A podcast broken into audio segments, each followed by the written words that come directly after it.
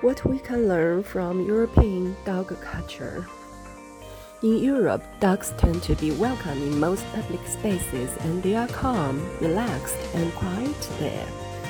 In the United States, however, pet dogs aren't welcome in most public spaces and often struggle in the public spaces where they are allowed. Dogs are dogs, no matter where they are born. But our behavior has a lot to do with why our dogs might have more behavioral challenges, and there's something we can do about it.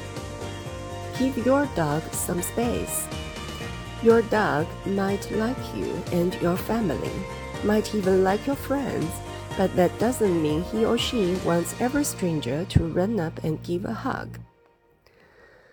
Zazie Todd, a professional dog trainer, said that people tend to assume that dogs are sociable and friendly and don't necessarily consider if a dog wants affection from them at a particular moment in time.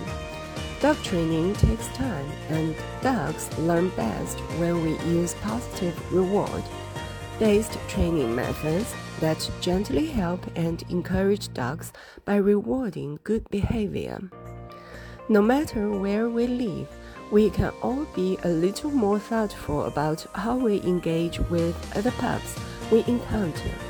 If you have a dog, you can help your pup out by being its advocate and reminding people you encounter your dog isn't a walking stuffed animal.